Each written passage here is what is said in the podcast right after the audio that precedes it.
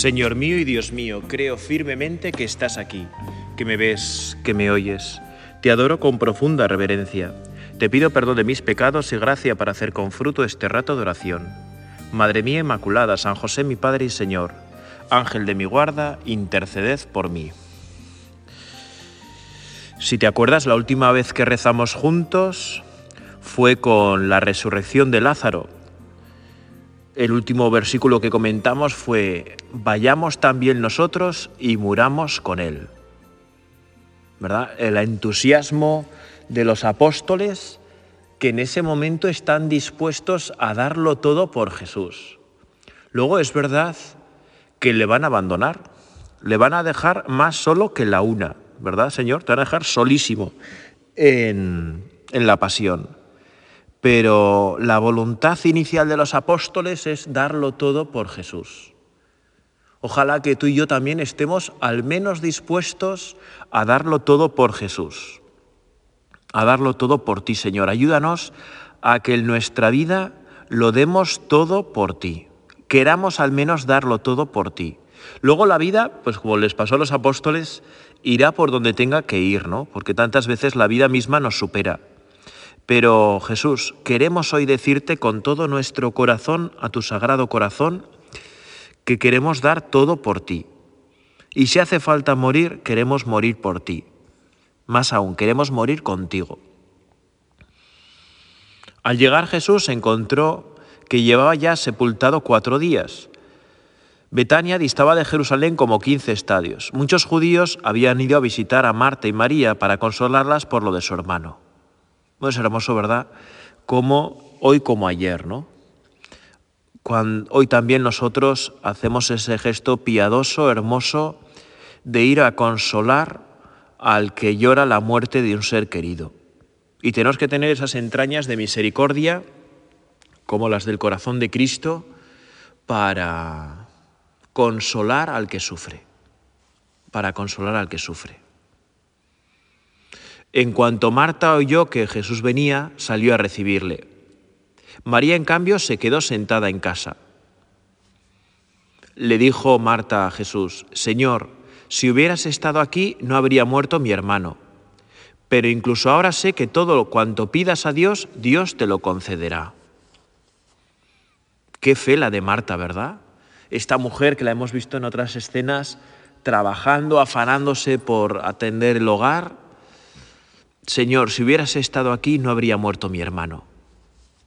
¿Qué fe más grande tiene Marta en ti, Señor?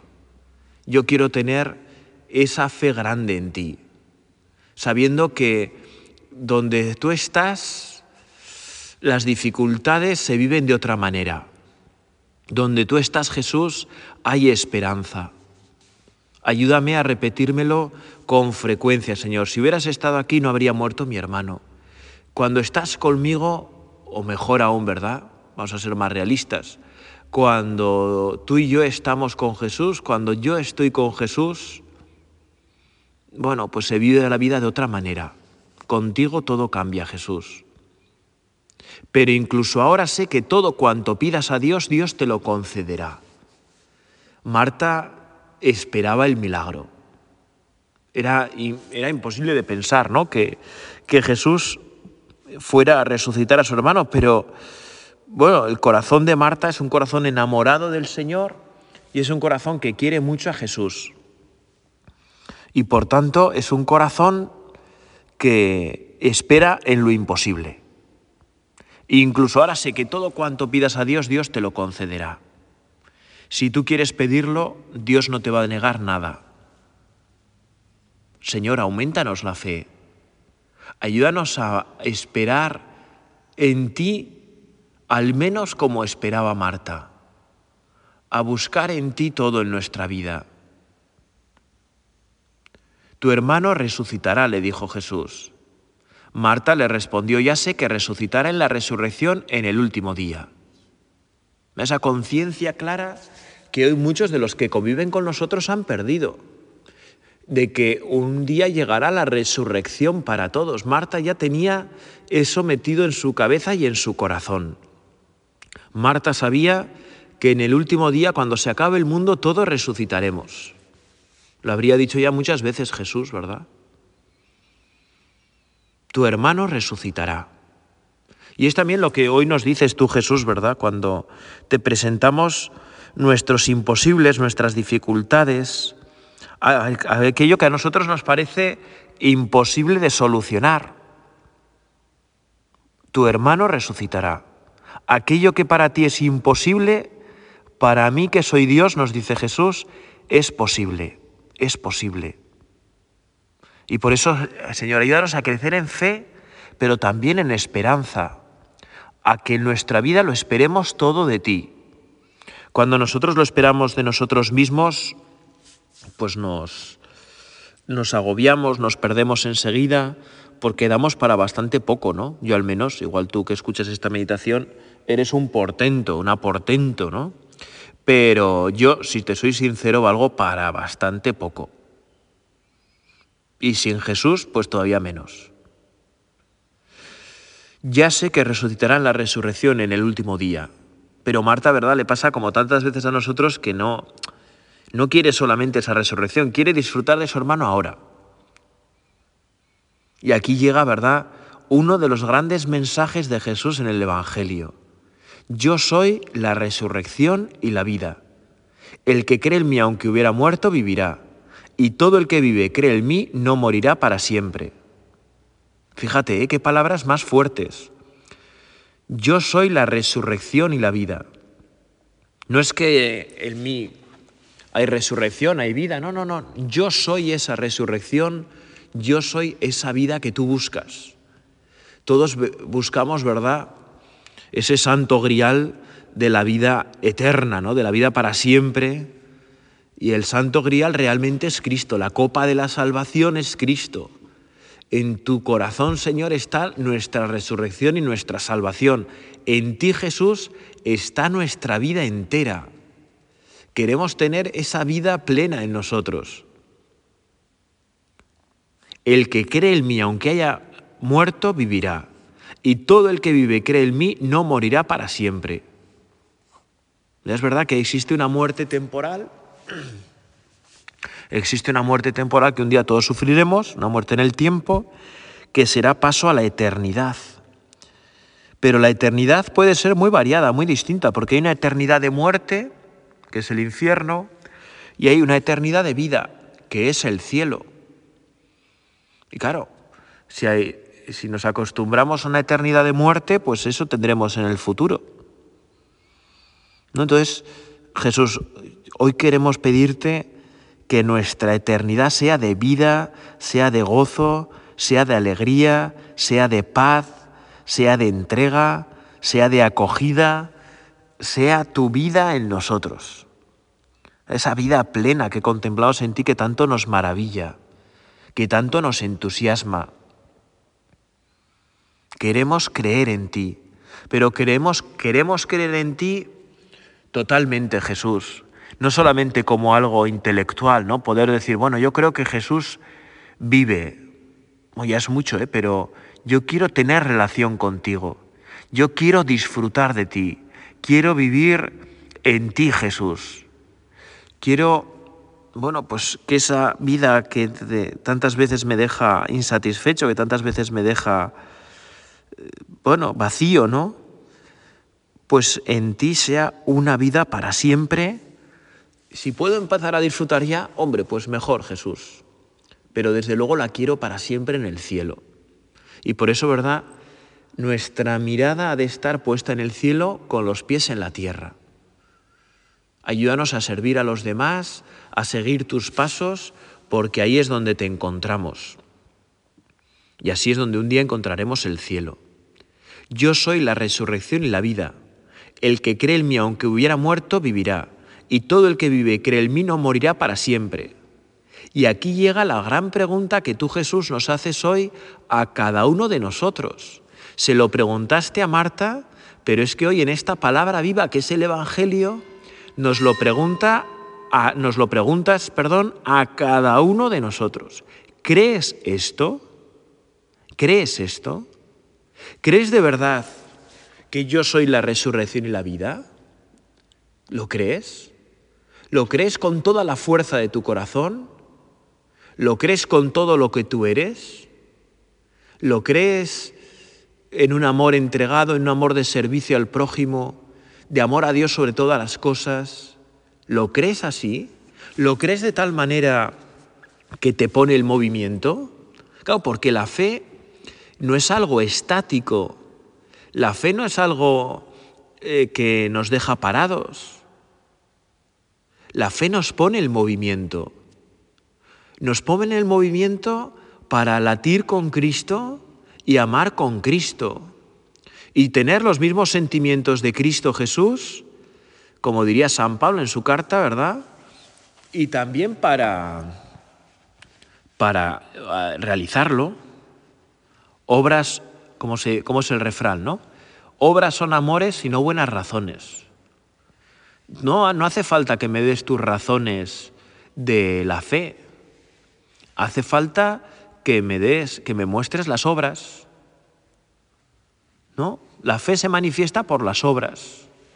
La fe se manifiesta por lo que hacemos, ¿verdad? Nuestra vida en conjunto, ¿verdad? Pues se define por lo que hacemos, no por lo que decimos, no por lo que pensamos.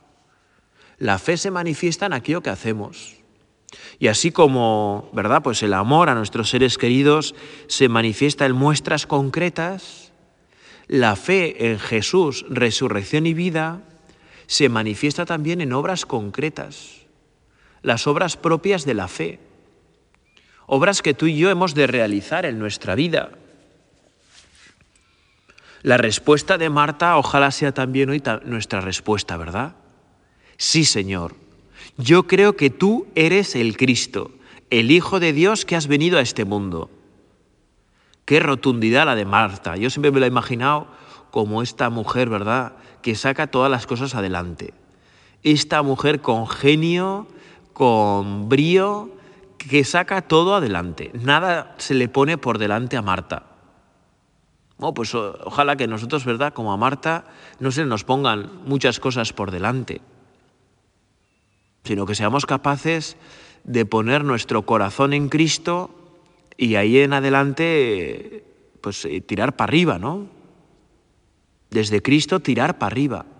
Me estoy acordando, ¿verdad?, eso que decía el Papa, el Papa Francisco hace unos años en la fiesta de todos los santos. Algo tan hermoso y tan cierto.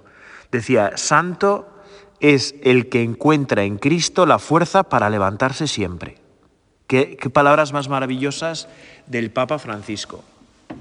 Santo es aquel que encuentra en Cristo la fuerza para levantarse siempre. ¿No? Porque pecadores somos todos, caídas tenemos todos. Todos tenemos caídas, todos nos tropezamos en el camino hacia el cielo. Por eso santo no es el que no cae. Ah, ese es que igual no camina, ¿no? Igual es que no hace nada y no hacer nada ya es caer. No hacer nada en esta vida, no hacer nada por Dios, no hacer nada por el prójimo, eso ya es caer. Eso ya es caer, ¿no? Nuestra vida está para entregarla, nuestra vida está para darla, aunque de vez en cuando por ese, por ese entregarnos pues tropecemos o nos caigamos o caigamos totalmente abatidos, ¿no? Santo es el que encuentra en Cristo la fuerza para levantarse siempre. Sí, Señor, yo creo que tú eres el Cristo, el Hijo de Dios que ha venido a este mundo. Y en ti me apoyo. Y en ti me, me agarro, Señor, para que me levantes y me lleves con fuerza. En cuanto dice esto, ¿verdad? Marta va a avisar a su hermana.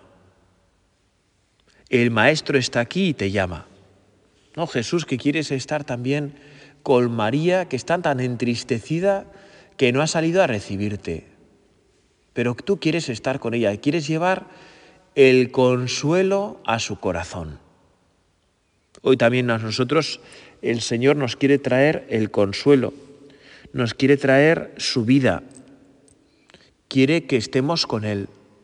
Y es bonito como eh, las palabras de María, de Marta, ¿verdad? El Maestro está aquí y te llama.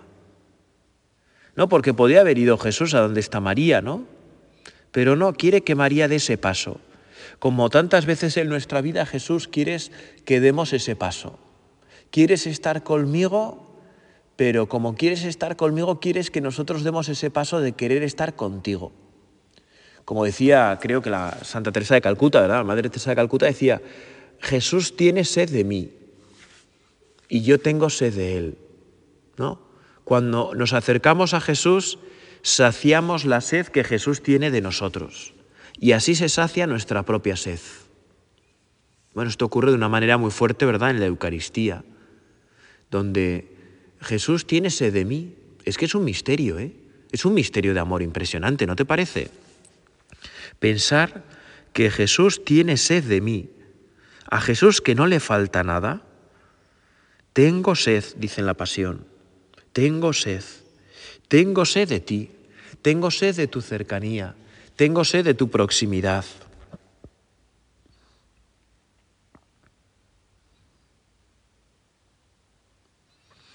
Ella, en cuanto lo oyó, se levantó enseguida y fue hacia él.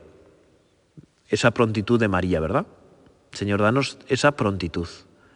Que en cuanto nos demos cuenta que quieres estar con nosotros, nosotros inmediatamente lo dejemos todo y vayamos contigo. Que cada domingo vayamos rápidos contigo a misa. Que cada día tengamos ese rato de oración que nos llena de vida, que nos llena de fuerza.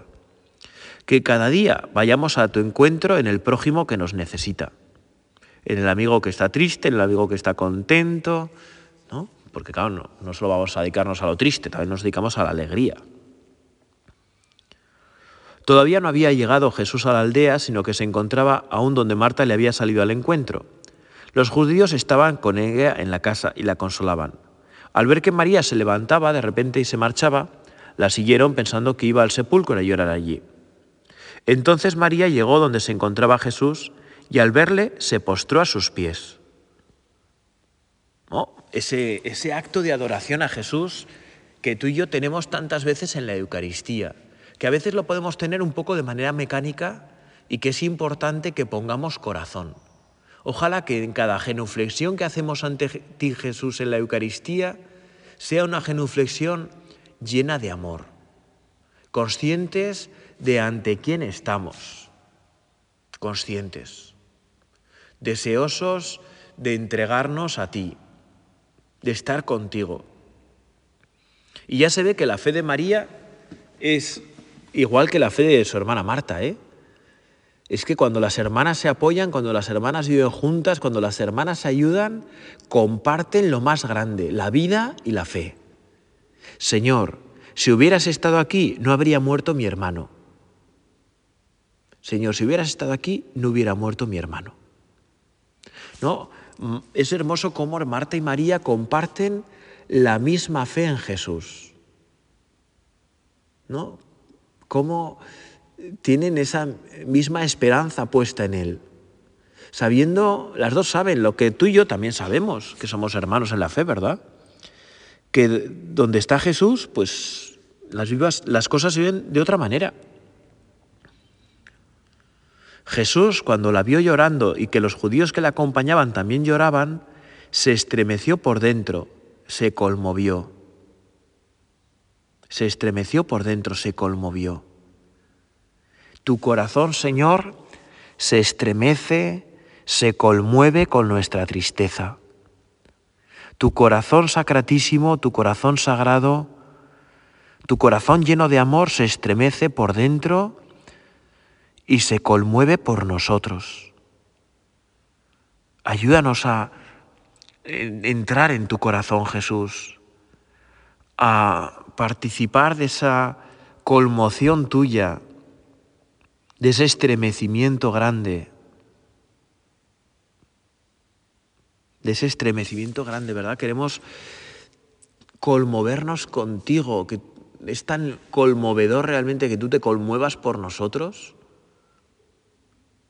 ¿Cuántas veces pienso, verdad? En el sagrario Jesús se conmueve por dentro, se estremece, ¿verdad? En tantos funerales en las iglesias, en tantos momentos de dolor, en tantos momentos de sufrimiento, en tantas personas desconsoladas.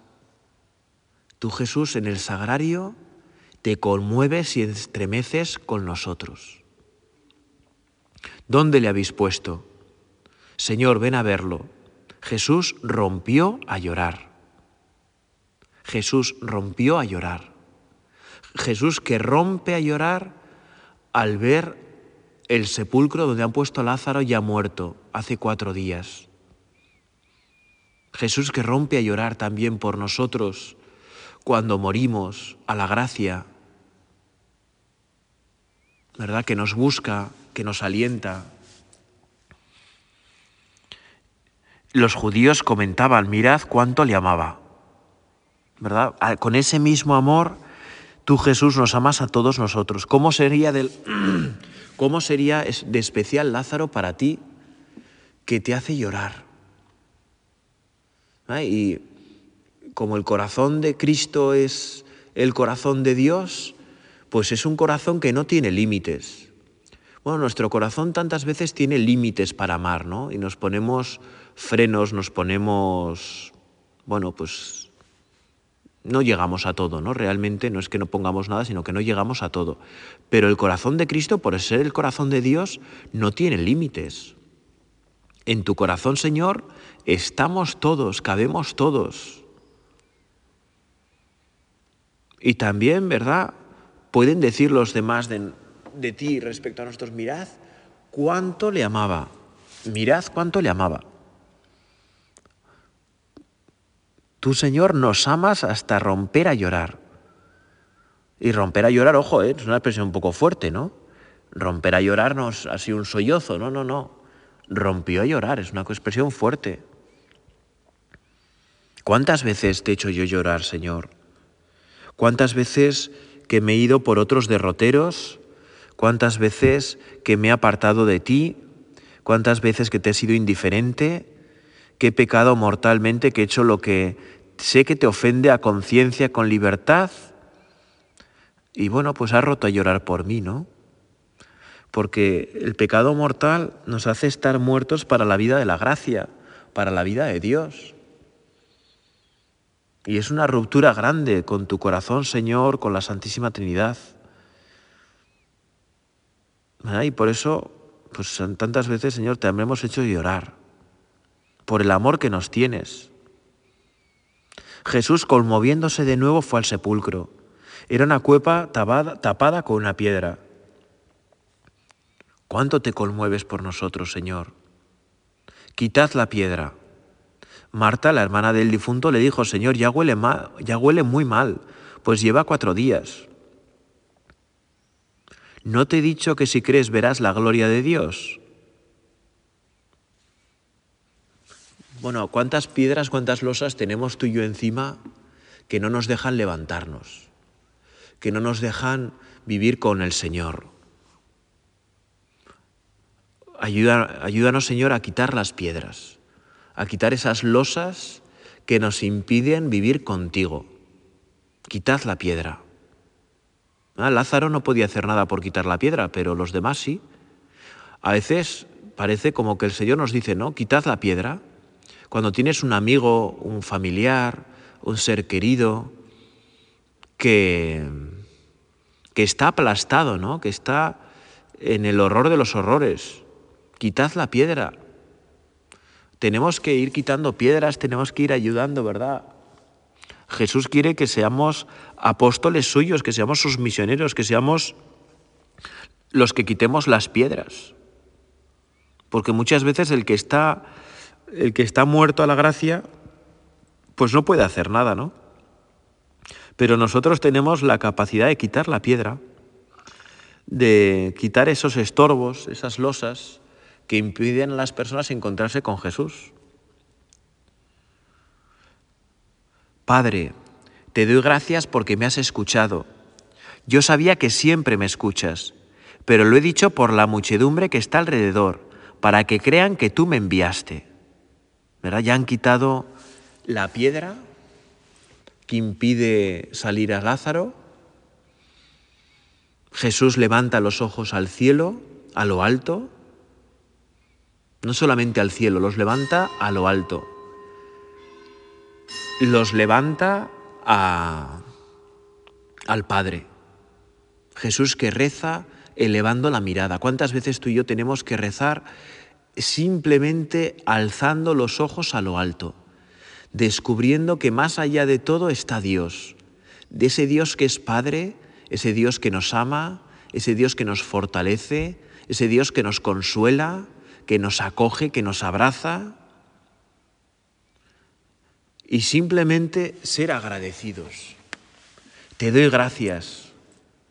¿Cuántas veces le has dado ya hoy gracias a Dios? Esta semana, ¿cuántas veces le has dado gracias a Dios? Este mes, ¿cuántas veces le has dado gracias a Dios? Padre, te doy gracias. Te doy gracias porque me has escuchado.